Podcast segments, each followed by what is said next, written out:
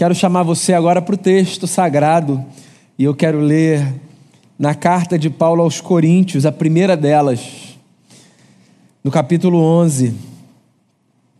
Paulo, ao que tudo parece, escreveu três cartas para essa comunidade. Duas estão aqui na Bíblia, uma parece que se perdeu. Na segunda carta que a gente tem, Paulo sugere isso no meio dela, que uma carta foi enviada e foi perdida. Então eu quero ler a primeira de possivelmente três cartas que Paulo escreveu para essa igreja, mas a primeira de duas que você encontra na sua Bíblia. 1 Coríntios 11.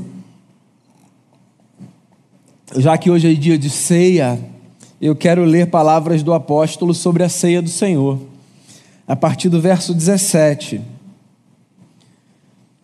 Olha, assim, enquanto um fica com fome, outro se embriaga. Será que vocês não têm casa onde comer e beber? Ou desprezam a igreja de Deus e humilham os que nada têm? Que lhes direi? Eu os elogiarei por isso? Certamente que não. Pois recebi do Senhor o que também lhes entreguei: que o Senhor Jesus, na noite em que foi traído, tomou o pão e, tendo dado graças, partiu e disse: Isto é o meu corpo, que é dado em favor de vocês. Façam isso em memória de mim. Da mesma forma, depois da ceia, ele tomou o cálice e disse: Este cálice é a nova aliança no meu sangue. Façam isso sempre que o beberem, em memória de mim. Porque sempre que comerem deste pão e beberem deste cálice, vocês anunciam a morte do Senhor até que ele venha. Portanto, todo aquele que comer o pão ou beber o cálice do Senhor indignamente, será culpado de pecar contra o corpo e o sangue do Senhor. Examine-se cada um a si mesmo, e então coma do pão e beba do cálice. Pois quem come e bebe sem discernir o corpo do Senhor, come e bebe para sua própria condenação. Pois há isso entre vocês, muito fra muitos fracos e doentes, e vários já dormiram. Mas se nós tivéssemos o cuidado de examinar a nós mesmos, não receberíamos juízo. Quando, porém, somos julgados pelo Senhor, estamos sendo disciplinados para que não sejamos condenados com o mundo. Portanto, meus irmãos, quando vocês se reunirem para comer, esperem uns pelos outros. Se alguém estiver com fome, come em casa, para que quando vocês se reunirem, isso não resulte em condenação. Quanto ao mais, quando eu for, lhes darei instruções. A dinâmica das cartas no Novo Testamento é muito interessante. As cartas, de alguma forma, revelam o DNA da igreja. Se você não está familiarizado com os textos dessa biblioteca, que é a Bíblia Sagrada, deixa eu explicar para você o que, que você encontra nessa segunda porção que a gente chama de Novo Testamento. Basicamente, você tem quatro livros que narram o Evangelho de Jesus, o ministério de Cristo, enquanto o nosso Senhor passou por essa terra. Mateus, Marcos, Lucas e João. A partir de Atos, você tem outros gêneros literários que, em síntese, narram a história da igreja de Jesus. Os quatro primeiros livros, então, do Novo Testamento, a história do ministério de Jesus, como ele caminhou, o que ele fez, o que ele ensinou o quanto ele trabalhou para fomentar uma consciência naqueles e naquelas que o seguiam. A partir de Atos, a gente tem narrativas dessa comunidade, ainda nos seus primeiros dias, meses e anos, que caminhou sob o poder do Espírito de Cristo, guardando na mente e no coração aquilo que dele recebeu. Então, em Atos, você tem, por exemplo, as viagens de alguns dos apóstolos e subsequentemente você encontra livros que falam de cartas que esses apóstolos enviaram ou para comunidades ou para pessoas. As cartas são bacanas porque elas revelam as necessidades, as peculiaridades, as virtudes e os defeitos das igrejas e das pessoas. Quando a gente olha para as cartas do Novo Testamento, então, a gente se depara com uma espécie de raio-x da comunidade primitiva. Sim, o que aquelas pessoas tinham de força, o que aquelas pessoas tinham de fraqueza. Cada carta evidencia um momento da história da igreja. E não apenas da história da igreja, mas de um pedaço da igreja, de uma comunidade particular. Pois bem, das muitas igrejas que a gente encontra no Novo Testamento, das muitas cartas que a gente tem disposição de ler e que a gente tem a possibilidade de esmiuçar, eu tenho a impressão, sempre que leio o Novo Testamento, de que as cartas à comunidade de Corinto evidenciam uma igreja bastante enferma. Sim, das igrejas do Novo Testamento, a impressão que eu tenho é que a igreja que se reunia na cidade de Corinto era mais problemática. E essencialmente por uma razão. Era uma igreja absolutamente fragmentada, dividida. Era uma igreja cheia de partidos. Uma igreja politizada, não dessa consciência política que a gente tem e sobre a qual a gente discute. Era uma igreja politizada porque dentro dela havia partidos religiosos. Sim, havia a escolha por líderes específicos. No começo dessa carta em especial, por exemplo, Paulo fala sobre o problema de aquela gente estar dividida entre os de Paulo, os de Pedro, os de Apolo, os de Cristo. A fragmentação da igreja de Corinto trouxe muitos problemas, muitos problemas. Porque você imagina, uma comunidade que, como o próprio nome sugere, deve viver com esse espírito e com essa consciência, viver dividida, traçando riscas no chão, dizendo você fica lá, eu fico aqui, a gente não precisa se dar bem, eu não quero saber de você. Uma comunidade que vivia exatamente a antítese do espírito do Evangelho. Paulo então escreve para essa comunidade. E no meio de uma carta bastante dura, em que Paulo fala sobre os problemas da divisão, ele fala exatamente sobre os problemas concernentes à ceia do Senhor. Pois é, é possível que essa leitura do texto seja uma leitura diferente daquilo que você já recebeu quando pensa na ceia do Senhor. Até porque, irmãos e irmãs, hoje para a gente, a ceia, do ponto de vista da representação, é muito diferente daquilo que acontecia quando o povo no primeiro século se encontrava nas casas para participar da ceia do Senhor.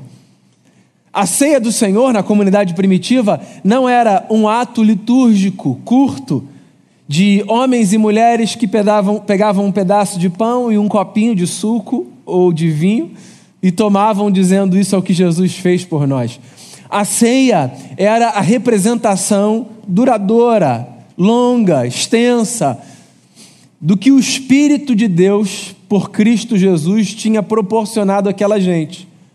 E o que é que o Espírito tinha proporcionado àquela gente? A possibilidade deles viverem como uma comunidade.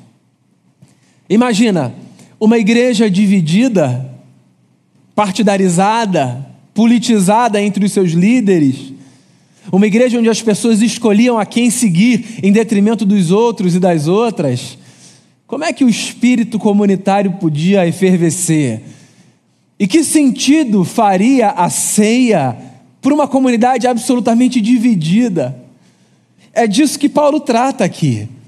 Por isso que ele começa o texto dizendo: Eu não tenho elogios para você nesse quesito. E qual é o quesito? O quesito ceia do Senhor.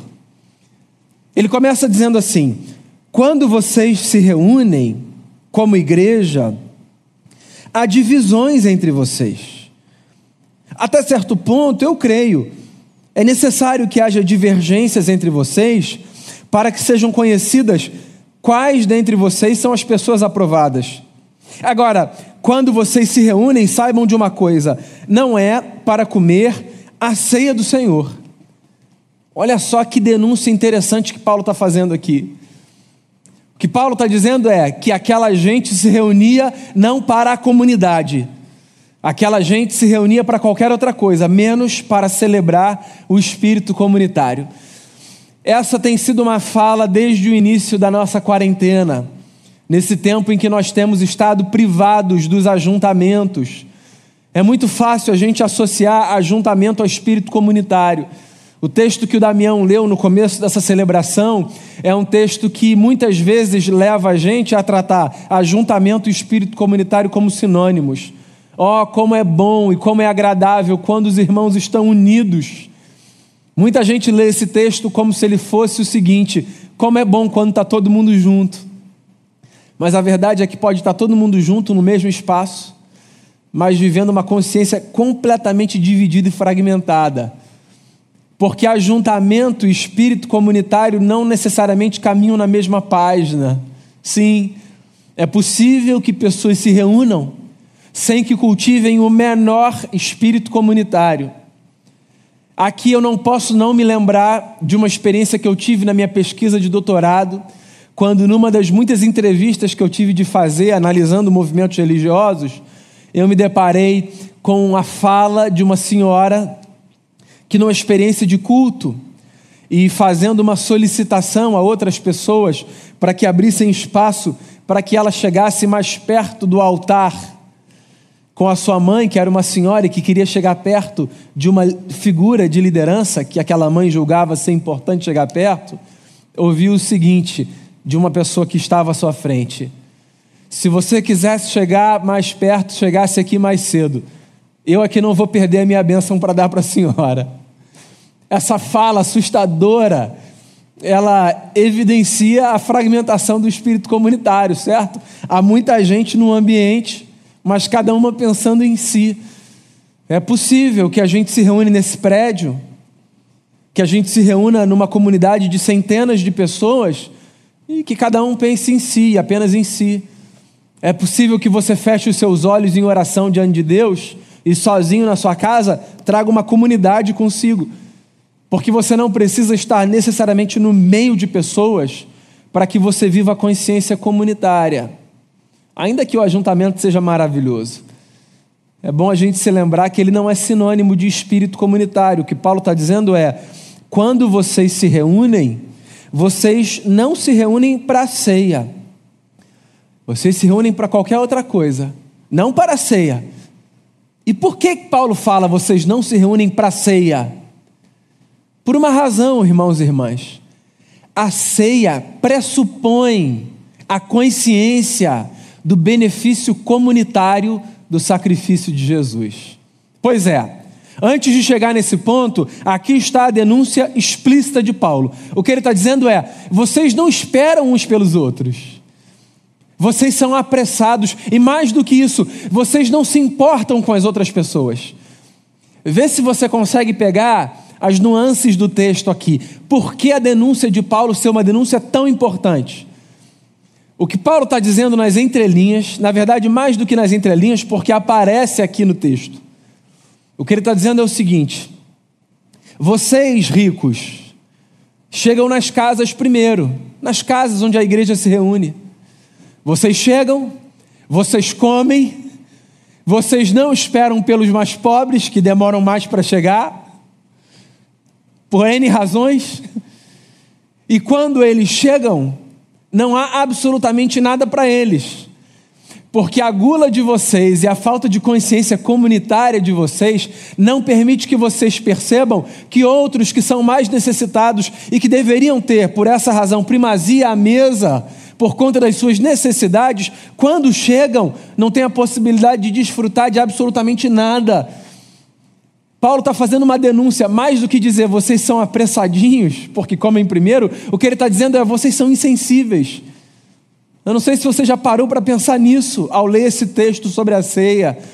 É muito mais do que um texto que estabelece a ordem da chegada à mesa dos elementos.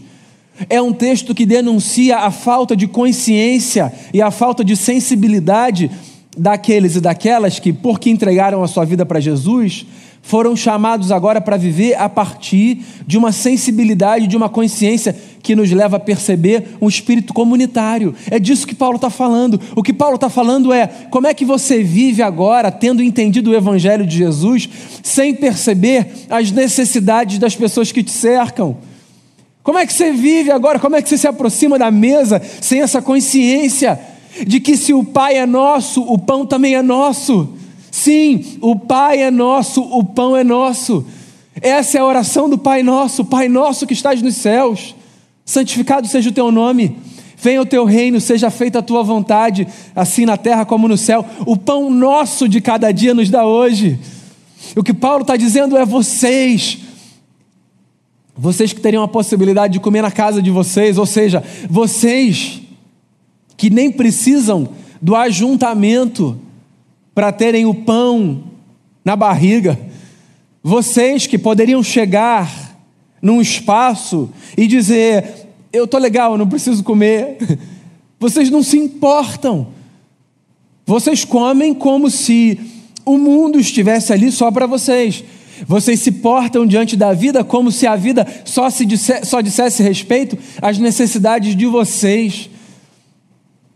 Eu olho para esse texto e eu não consigo não me lembrar de um filme que eu assisti esse ano, acho que nesse período de quarentena, um filme da Netflix, chamado O Poço. Um filme bem angustiante, diga-se de passagem, que narra uma sociedade absolutamente estratificada e que de alguma forma, oferece a mesma denúncia que Paulo oferece aqui nesse texto.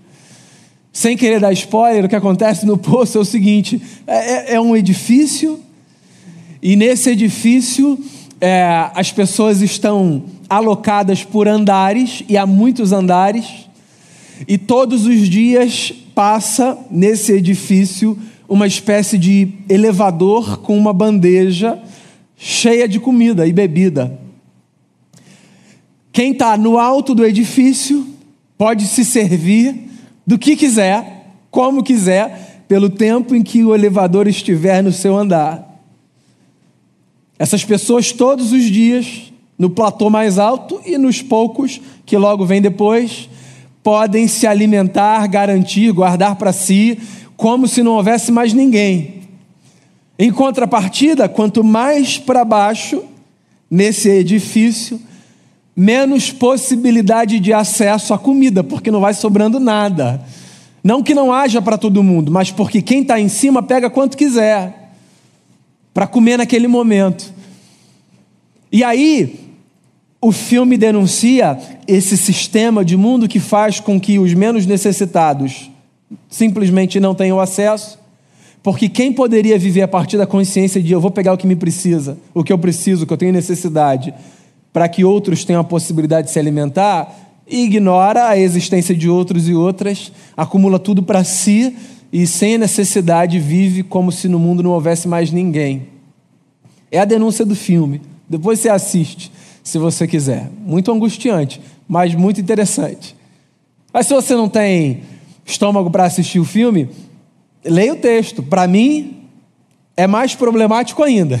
É mais aviltante ainda, porque o filme não faz nenhuma ligação espiritual do problema.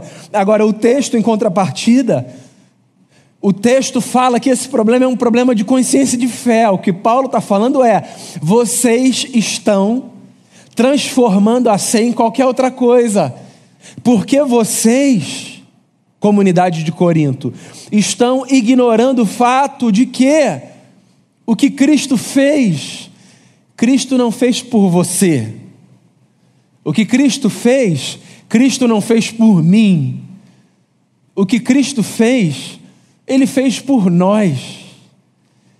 É evidente, irmãos e irmãs, que existe uma dimensão individual e subjetiva na nossa experiência de fé. É evidente que eu posso dizer obrigado, Senhor, pelo que o Senhor fez por mim.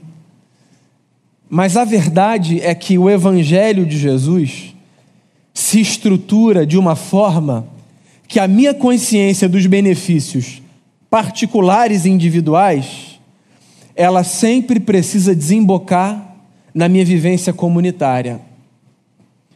Então não é apenas o meu pão que deve abençoar mais pessoas do que apenas aquelas que moram na minha casa. Os meus dons devem abençoar mais pessoas do que apenas a mim mesmo e os que vivem comigo. Os meus talentos. Eu disse isso aqui outro dia. Disse isso num Conheça Sua Bíblia, semana passada ou na outra. Ninguém tem todos os talentos e dons de que precisa para viver. Ninguém reúne em si todas as virtudes que são necessárias para a sua própria vida, de modo que ou nós nos abençoamos mutuamente, desenvolvendo a consciência de que nós somos uma comunidade, ou nós desfrutaremos de muito menos da vida do que poderíamos desfrutar. É disso que Paulo está falando. O que Paulo está dizendo é que o Evangelho necessariamente faz com que a gente desenvolva uma consciência comunitária dos benefícios da cruz. É por isso que ele está indignado com essa igreja, porque uma igreja dividida, É uma igreja que não consegue ter consciência de que o que Cristo fez, fez por mim, por você, por ele, por ela, por quem a gente não conhece, por quem a gente não gosta, por quem a gente gosta muito. O que Cristo fez, Cristo fez por todo mundo. E você sabe por que é importante eu me lembrar disso? Porque o meu coração não tem o mesmo ânimo, a mesma disposição, a mesma boa vontade com todo mundo. Mas o coração do meu pai tem. E ou eu aprendo a me movimentar de acordo com o coração do meu pai, ou eu vou subverter o espírito do evangelho por qualquer outra coisa que não seja o evangelho. O que Paulo está dizendo é, para mim e para você hoje, num tempo absol absolutamente hedonista, num tempo absolutamente individualista, num tempo de narcisismo transformado em virtude, num tempo de pessoas pensando apenas em pessoas, num tempo de exaltação da singularidade, sabe? Seja você mesmo, não pense em mais ninguém. Sim, num tempo em que a gente valoriza excessivamente o espírito empreendedor, não nas suas virtudes, obviamente, mas nesse sentido de você não precisa fazer nada para ninguém, pense em você, lute por si só, construa o seu. Num tempo em que a gente exalta o protagonismo individual, é bom a gente se lembrar que ou nós pensamos coletivamente, ou nós sucumbiremos. Essa pandemia, inclusive, ela, como efeito colateral, queria eu que ela não existisse, mas como efeito colateral, essa pandemia, penso eu, de alguma forma contribuiu para que em muitos de nós fosse desenvolvido um senso de comunidade mais sofisticado, mais refinado, certo? A possibilidade de nós nos abençoarmos mutuamente, de nós nos ajudarmos, de nós orarmos uns pelos outros, de nós nos importarmos com pessoas que antes nem conhecíamos. Nós oramos por amigos de amigos. Nós abraçamos à distância famílias que nem são famílias da nossa relação, sim. Há muitas coisas ruins que aparecem num tempo como esse, mas também há muitas coisas boas que aparecem. Esse senso de comunidade, esse espírito solidário, isso tudo, amigos e amigas, é essencialmente evangélico, não porque é da nossa religião, mas porque é do espírito do evangelho. E Paulo está falando disso. O que ele está falando é: eu não vou elogiar vocês, igreja de Corinto porque vocês desprezam a igreja e humilham os que nada têm, vocês comem apressadamente. Eu entrego a vocês, diz o apóstolo, o que eu recebi do Senhor. Na noite em que ele foi traído, ele tomou o pão, ele deu graças, ele partiu. E ele disse: Isso é o meu corpo que é dado em favor de vocês. Façam isso em memória de mim. Sim, o meu corpo eu parto por vocês, façam isso, partilhem, partilhem em memória de mim, façam isso por vocês. Esse é o espírito do Evangelho, o espírito da partilha. O apóstolo Paulo, Atos 20, pregando na cidade de Éfeso, no seu sermão de despedida, um sermão lindíssimo, lindíssimo. Paulo teve a ousadia de dizer assim: eu nunca deixei de anunciar a vocês todo o conselho de Deus. No meio dessa mensagem, ele cita uma fala de Jesus que a gente não encontra nos evangelhos. É muito curioso isso. Mas ele diz assim: Como disse o nosso Senhor, mais bem-aventurado é dar do que receber. Jesus disse isso em algum lugar. E João deixa o nosso coração tranquilo em relação a essa suposta fala de Paulo, que não encontra registro nos textos dos evangelhos, porque João, no final do seu evangelho, diz assim: se tudo que Jesus disse e fez tivesse sido escrito, os livros não caberiam no mundo. Então, em algum momento, Jesus disse algo que os evangelhos não falam, mas que Paulo ouviu e nos comunicou. E a fala é linda Existe mais felicidade em dar do que em receber. Você sabe disso, você já deve ter passado por essa experiência dezenas de vezes, centenas de vezes. Como é bom a gente poder abençoar, como é bom, como é bom. Das diversas formas possíveis, abençoar de formas grandes e abençoar de formas pequenas. Como é bom a gente fazer isso. Como é bom. Você pegar e você se lembrar de alguém, porque mais do que aquilo que você dá, a lembrança que você traz, ela vai fundo no coração, sabe? Quando você diz assim para uma pessoa, lembrei de você. Quando você vai no mercado e quando você volta e você passa pela pessoa que cuida da portaria do seu condomínio, é, da, que, que, limpa o prédio onde você mora, quando você diz assim, ó, lembrei de você, toma aqui, ó. E você traz um salgado, um pão de queijo, que não mudou em nada, a conta final. Mais do que o valor do pão de queijo, a lembrança, ela vai fundo no coração. Quando alguém liga para você e diz assim, ó, eu lembrei de você, Estou passando aqui só para te dar um beijo, deixar uma mensagem. Esse também é o espírito da partilha, entende? Esse é o espírito da ceia também. Eu não estou apenas falando de recursos, de comida. Eu estou falando de partilha do tempo, de partilha da atenção. Meus amigos, nós vivemos num mundo absolutamente carente de atenção. Você dizer para uma pessoa que você se lembrou dela, isso é do espírito do Evangelho. Você mandar um beijo para alguém, isso é do espírito do Evangelho, parece que não tem nada a ver com fé, né? Pois esse é o espírito do Evangelho. Porque o que Paulo está dizendo é: vocês que estão chegando mais cedo nas casas, vocês estão vivendo como se os outros não existissem. Isso é uma afronta, é uma afronta à cruz. Porque Jesus, quando partiu o seu corpo, partiu na cruz o seu corpo por todos nós. Como diz a canção do Asaf Borba, ele pensava em ti, ele pensava em mim, ele pensava em nós. Lembra disso? E aí vem então a fala que a gente tanto conhece do texto. Paulo diz assim, quando ele cita Jesus. Portanto, verso 27. Todo aquele que comer o pão ou beber o cálice do Senhor indignamente será culpado de pecar contra o corpo e o sangue do Senhor.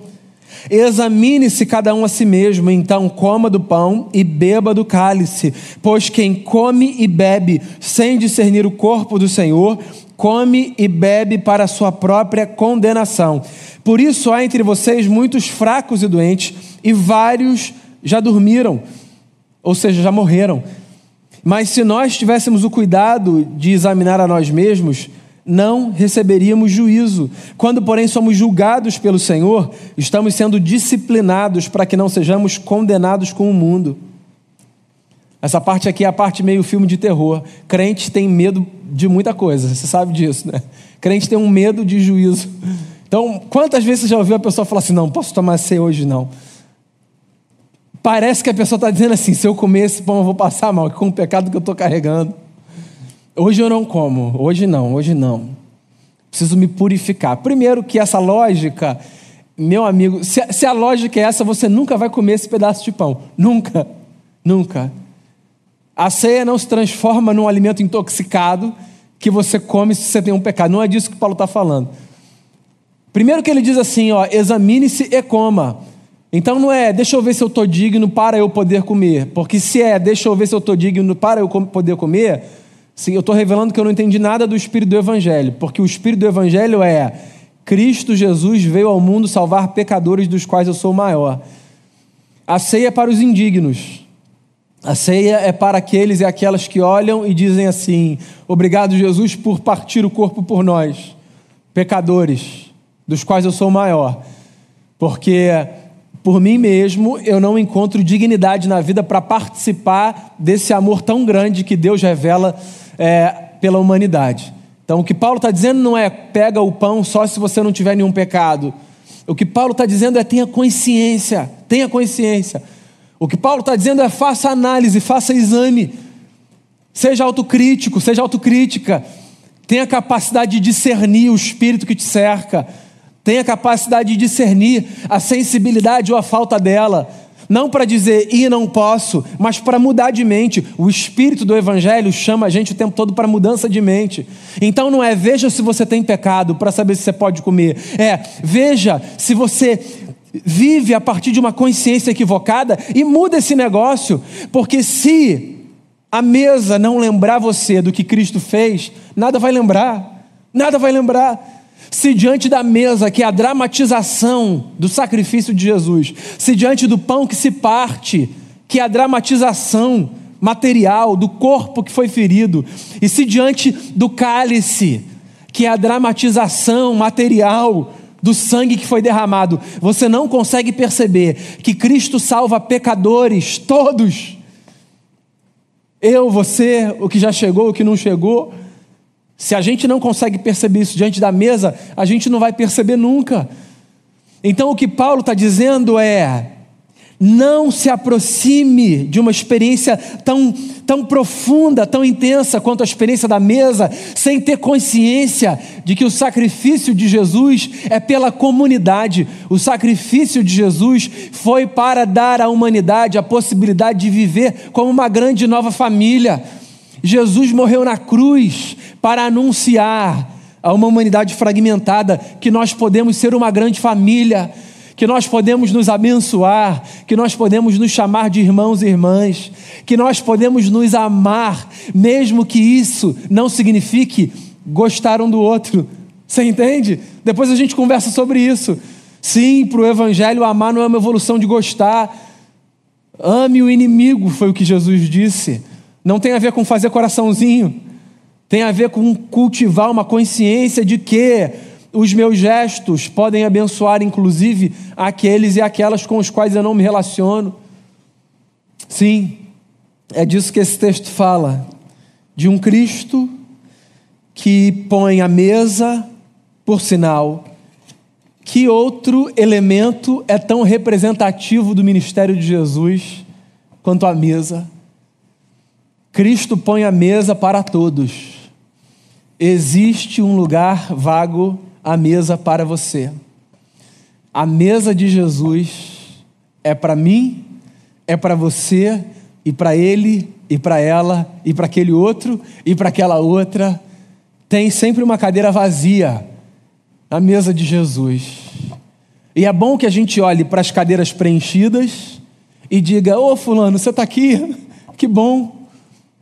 Agora, é bom que a gente olhe com atenção para a cadeira vazia de quem não chegou, de quem não conseguiu ainda aparecer, de quem a gente gostaria que estivesse ali com a consciência da família. É bom que a gente olhe para a cadeira vazia, para que a cadeira vazia nos lembre que nós não somos um clube fechado, nós não somos um grupinho que já encerrou todas as suas vagas, e para que, a cadeira vazia nos lembre que que existe mais gente que pode ser beneficiada pelo Espírito, pela consciência do Evangelho, e para que a cadeira vazia nos faça lembrar que existe mais gente por quem a gente pode e deve orar, e para que a cadeira vazia nos lembre que Jesus é tão maravilhoso que ele pensa inclusive em quem a gente não pensou.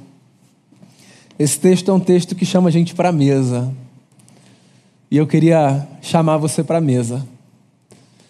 Eu queria chamar você para o pão. Eu queria chamar você para o cálice. Eu queria chamar você, a partir dessa leitura, desse texto, para uma nova consciência. Consciência de que nós somos uma família, onde as pessoas esperam umas pelas outras. Não para que a gente tenha certeza de que num culto todo mundo pegou o pão e agora está todo mundo servido. Muito mais do que isso. Esperar pela outra pessoa significa ter a expectativa de que a outra pessoa chegue. E significa ter a consciência de que quando eu vou à mesa, tenha ela elementos comestíveis, tenha ela outros elementos. Quando eu vou à mesa, ou seja, quando eu me deparo com os benefícios do que Cristo traz para a humanidade, espirituais, materiais, emocionais. Eu olho e eu digo assim: obrigado, Jesus, por esse banquete que o Senhor preparou para mim. Obrigado por esse banquete que o Senhor preparou para ele, para ela. Obrigado por esse banquete que o Senhor preparou para todo mundo. Existe lugar para todo mundo na mesa. Que a gente nunca transforme a ceia num ajuntamento vazio do espírito comunitário mas que pelo contrário a gente agradeça, porque Ele pensava em mim, Ele pensava em você, Ele pensava em todos nós. Vamos aclamar a Jesus nosso Salvador, não há outro como Ele. Vamos cantar. Ore enquanto você ouve essa canção e depois nós participaremos juntos da mesa do Senhor. Incomparáveis são as promessas do Senhor, incomparáveis. O Senhor que pôs a mesa e que deixou um lugar vago para mim e para você. Tem promessas não apenas para minha vida e para sua vida, mas para a vida de todos aqueles e de todas aquelas que tiverem a graça de entender que Deus, o nosso Pai, nos chamou para uma grande família. A gente continua distante fisicamente, vai chegar o tempo da gente se encontrar de novo. Falta muito, muito, muito menos do que faltava. Vai chegar o tempo da gente partir o pão, eu podendo olhar para você aqui no banco, vendo você pegar o pão, o cálice, orar, olhando para você. Mas eu sei que aí, onde você está, e aqui onde eu estou, por causa do mistério de sermos acolhidos nos braços do mesmo Cristo, nós, nesse momento, nos encontramos no mesmo lugar nos braços do Jesus que pôs a mesa para nós e que disse: Venham, venham, comam. O profeta lá atrás disse: Venham, venham, comam e bebam, é de graça. Comam, venham para o banquete da graça. O banquete da graça, meu amigo e minha amiga, está oferecido para você pecador, pecadora como eu, que tem consciência de que participar disso não tem a ver com alcançar um nível de perfeição que nos habilite para esse lugar, tem a ver com o fato de que Cristo nos amou tanto, que deu a sua vida por nós. Aí na sua casa, antes de comer do pão, eu queria chamar você para oração. E eu queria encorajar você a dizer a Jesus: Obrigado, Jesus, pelo sacrifício por nós. Obrigado pelos benefícios para nós. Ore antes de comer do pão, agradeça pela sua família, por quem está perto, por quem está longe. E então nós comeremos juntos do pão. Tu és Jesus aquele que nos alimenta. Fizeste por nós o que ninguém jamais seria capaz de fazer. Mudaste a nossa sorte, tomaste a nossa vida, nos viraste do avesso, nos deste paz, graça, nos apresentaste a uma família, somos uma família somos uma comunidade. Essas portas fechadas momentaneamente não fazem jus à realidade do nosso coração, porque as portas do nosso coração permanecem abertas. Nós estamos abertos uns para os outros, no coração e na mente. E eu quero te agradecer pelo privilégio de, mesmo à distância, por causa do Senhor, nós podermos nos abençoar. Visite cada irmão e cada irmã nesse momento com a tua graça. Visite. Que ao comermos do pão nós sejamos fortalecidos por essa presença real do Cristo que nos inunda e que nos sacia. Eu oro assim, te dando graças pelo pão, em nome de Jesus. Amém. Coma do pão.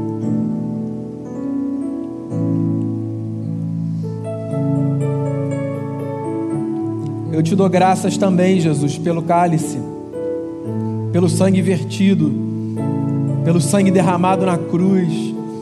Te dou graças, porque o Senhor não apenas me lavou, o Senhor lavou todos aqueles e todas aquelas que se prostraram diante do mistério da reconciliação,